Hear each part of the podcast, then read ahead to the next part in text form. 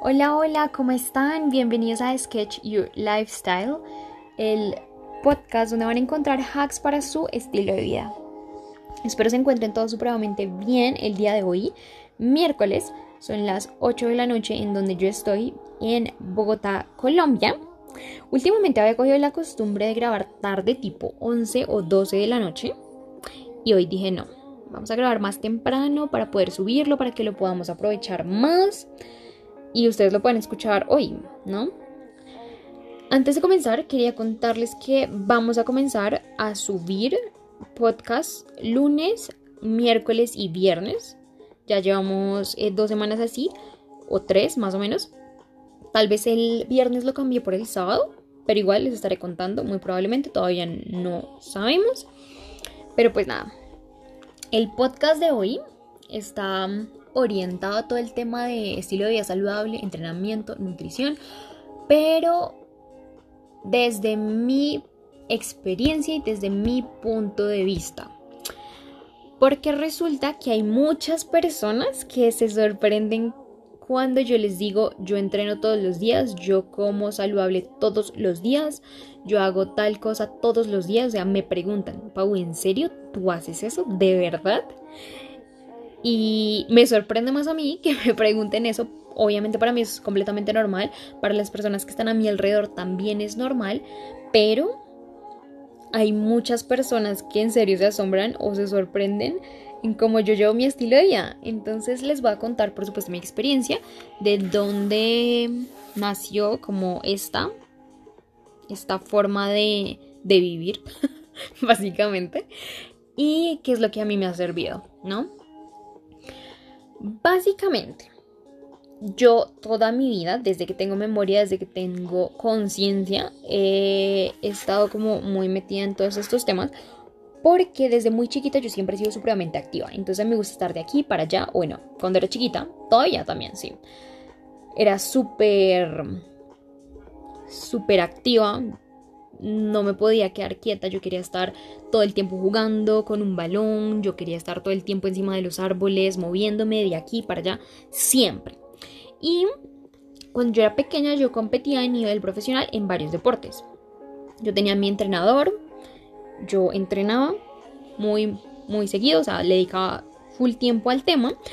Primero comencé con natación, justamente aquí tengo un par de medallas y un par de trofeos a la vista que yo gané. Em, bueno, también hacía varios deportes en el colegio, competí en, patinaje, esa, esa no fue a nivel profesional, me acuerdo que entrenaba, sí, pero nunca lo llevé como más allá, como un paso más, ¿no?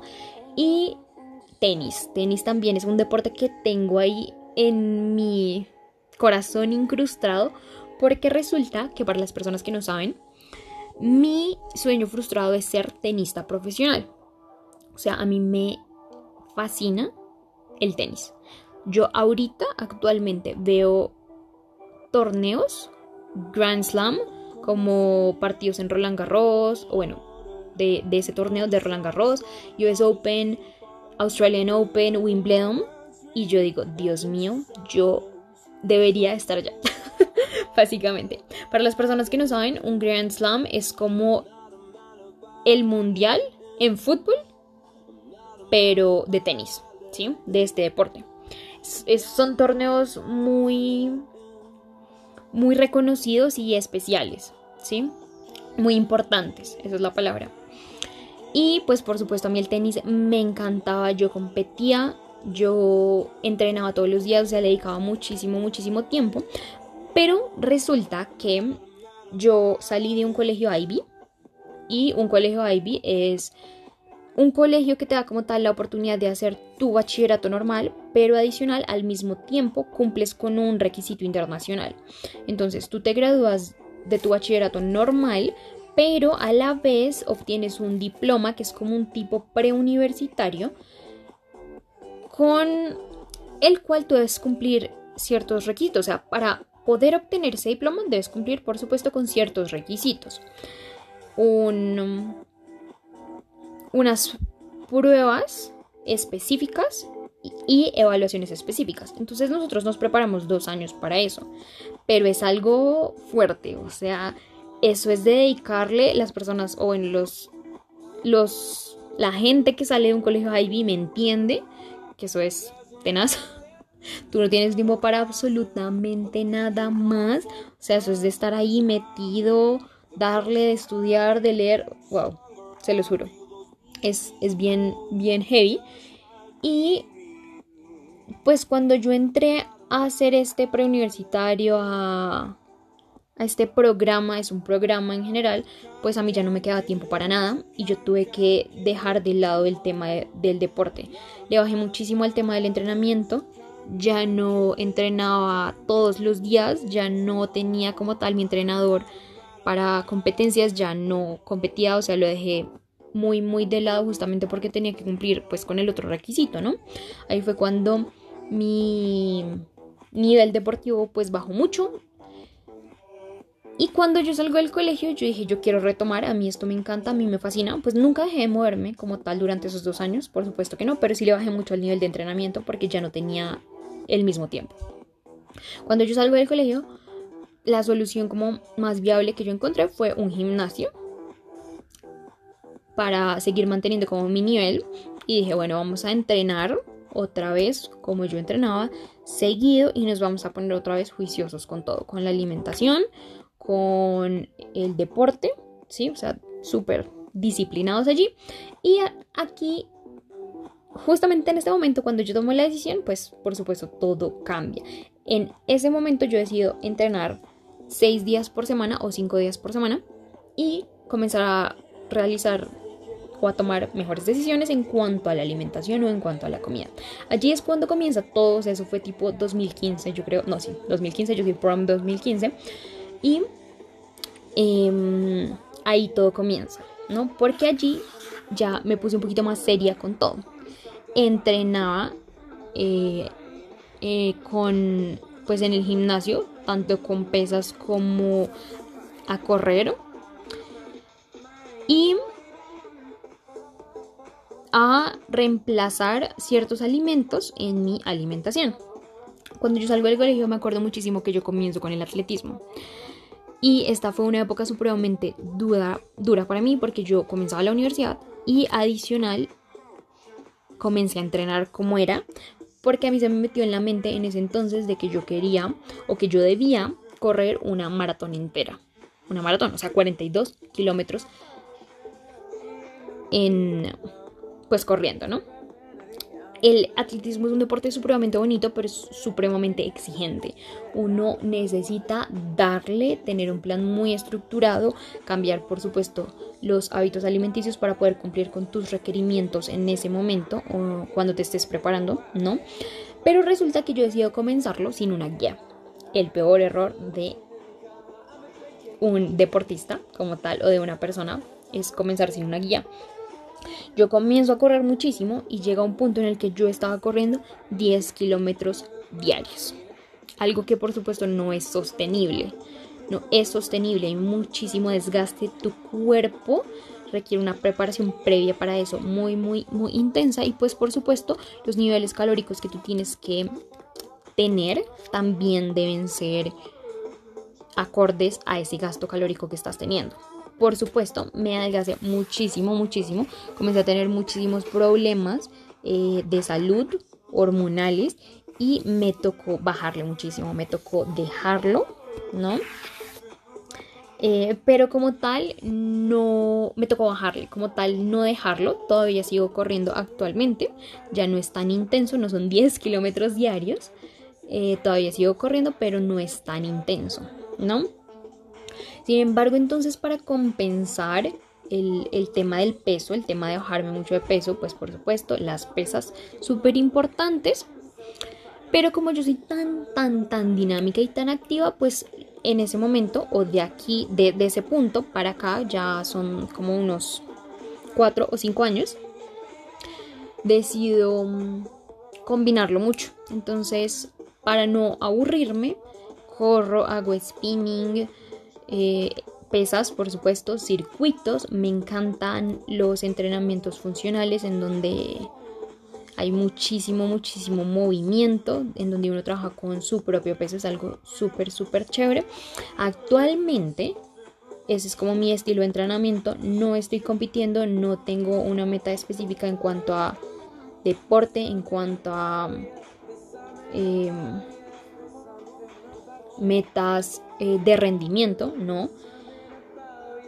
Pero sí, para mí es supremamente importante las consecuencias o el impacto que tiene el entrenar en mi vida, en mi productividad, en mi estado de ánimo, en mi percepción de la vida, o sea, en todo. O sea, es súper, súper chévere. A mí me encanta. Y en cuanto a alimentación, eh, pues por supuesto, súper saludable. Lo que yo hice en ese momento fue comenzar a hacer pequeños cambios que como tal mi cuerpo no notara como cambios muy bruscos. Reemplazar alimentos no tan saludables por unos un poco más saludables, como por ejemplo azúcar por stevia, por ejemplo, o mm, harina refinada, pan con harina refinada por pan, por ejemplo, integral, o harina de avena, harina de arroz. Estos pequeños cambios hacen la diferencia. Y eh, pues por supuesto encontrar la forma de que la alimentación sea rica, sea saludable pero a la vez deliciosa. Súper importante porque si a ti no te gusta lo que estás comiendo, pues por supuesto no es sostenible. En cuanto a alimentación, esos fueron los cambios que yo hice. No fueron cambios drásticos porque igual tampoco es que yo comiera mal antes, sino pues toda mi vida lo he hecho de cierta forma específica. Pero eh, ahorita soy un poquito más eh, juiciosa como tal con el tema de la alimentación, ¿no? Y en cuanto a temas de deporte, eh, nada, yo encontré algo que a mí me gustaba, que me gusta hacer, ¿sí? Al principio tenía eh, compañeros de entrenamiento, me acuerdo muchísimo que íbamos al gimnasio y nos quedamos allá como 50 mil horas hablando, obviamente también moviéndonos, entrenando, pero era como una motivación, era como esos estos partners de, de entreno en donde nos motivamos todos y vamos y sí o sí. Eh, si tú en este momento estás iniciando, te recomiendo que tengas como un accountability partner, una persona con quien entrenes, en donde como que se motiven juntos para que sea más sencillo. Em, y el variar, no siempre hacer todos los días lo mismo. Como digamos, no sé, te gusta bailar, no todos los días bailar trata de mezclarlo, trata de encontrar otra cosa también que tú puedas hacer que se ajuste a ti, que se ajuste a tu tiempo, para que no te vayas como tal a aburrir.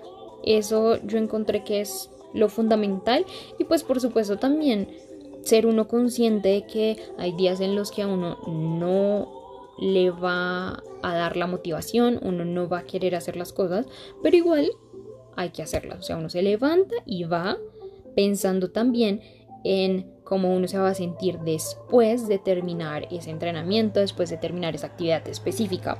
Eso a mí me ayuda muchísimo. De hecho, es un hack brutal que yo como tal siempre aplico. ¿Cómo va a sentir después? ¿Y cómo va a sentir si no voy? Yo sé que eso impacta muchísimo en mi estado de ánimo, en mi productividad. Entonces yo sencillamente voy, me levanto y lo hago. Muchas veces pues es pereza mental y termino y es el mejor entrenamiento que, he hecho, que saco. Obviamente hay muchas otras veces en las que no, sencillamente sí estaba cansada y pues no rindo igual, pero bueno, igual sé que yo me cumplí a mí misma. Súper, súper importante es. Es un hack el mejor, de hecho. Y pues por supuesto cuando tú comienzas a ver resultados tanto físicos como mentales, psicológicos, etc., te vas a volver...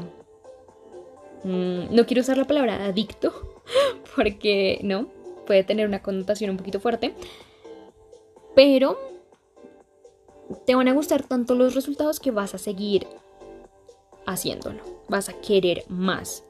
Y pues eso también es supremamente gratificante. Ya en mi opinión, o sea, para mí el ejercicio o el deporte, el entrenamiento y el comer saludable es más que un cuerpo bonito, es más que, que mm, una meta estética, una meta física sino es más el cómo yo me siento, el cómo yo rindo, el, el es más o va más orientado a la parte interna, ¿no? Y yo creo que ese es el objetivo, porque cuando tú buscas metas internas, incluso también metas de rendimiento, los demás resultados físicos llegan, ¿no? El buscar, por ejemplo, correr más rápido que ayer, el, el buscar el objetivo de levantar más peso que ayer, de resistir más que ayer, ese tipo de cosas son los que te van a dar el resultado. Y si uno se enfoca en eso, pues a uno le va mejor que solamente enfocarse en una meta estética por X viaje o por verse de X forma. ¿sí? Si ustedes se dan cuenta, es un cambio de mentalidad muy, muy, muy fuerte, pero que funciona, funciona muy bien en general, ¿no? Y que te va a dar mejores resultados porque estás es enfocado en ser tu mejor versión internamente y no externamente. Cuando te das cuenta que los resultados externos son una consecuencia de los resultados internos, todo cambia, ¿no? Entonces, pues nada, esta ha sido como mi experiencia con todo este tema. Se los conté, por supuesto, súper, súper por encima, pero pues básicamente es una parte fundamental en mi vida, fundamental, y yo no lo veo como un sacrificio, no lo veo como algo obsesivo, sino que ya lo veo como algo muy, muy normal, como así vivo y me gusta, me encanta y listo. si te gusta a ti la opinión de los demás, pues no vale, la verdad. Entonces, pues nada, si tú en ese momento quieres buscar o quieres adentrarte un poquito más en este mundo, te recomiendo que comiences por poco, que vayas introduciendo pequeños cambios, pero que sea súper constante y disciplinado, porque allí es donde está la clave. O sea, la clave para todo es la consistencia y la disciplina, pero la disciplina seleccionada. Selecciona esas pequeñas cosas en las cuales tú quieres enfocarte, que te van a dar los resultados, que te van a dar las, los beneficios y aplica tu disciplina en ello. Con eso ya tienes el 80% del éxito, del camino recorrido, del camino ganado, básicamente. Espero por supuesto que les haya servido de alguna u otra forma este podcast, este tipo de storytelling. Y nada, nos vemos en el siguiente episodio. Chao, chao.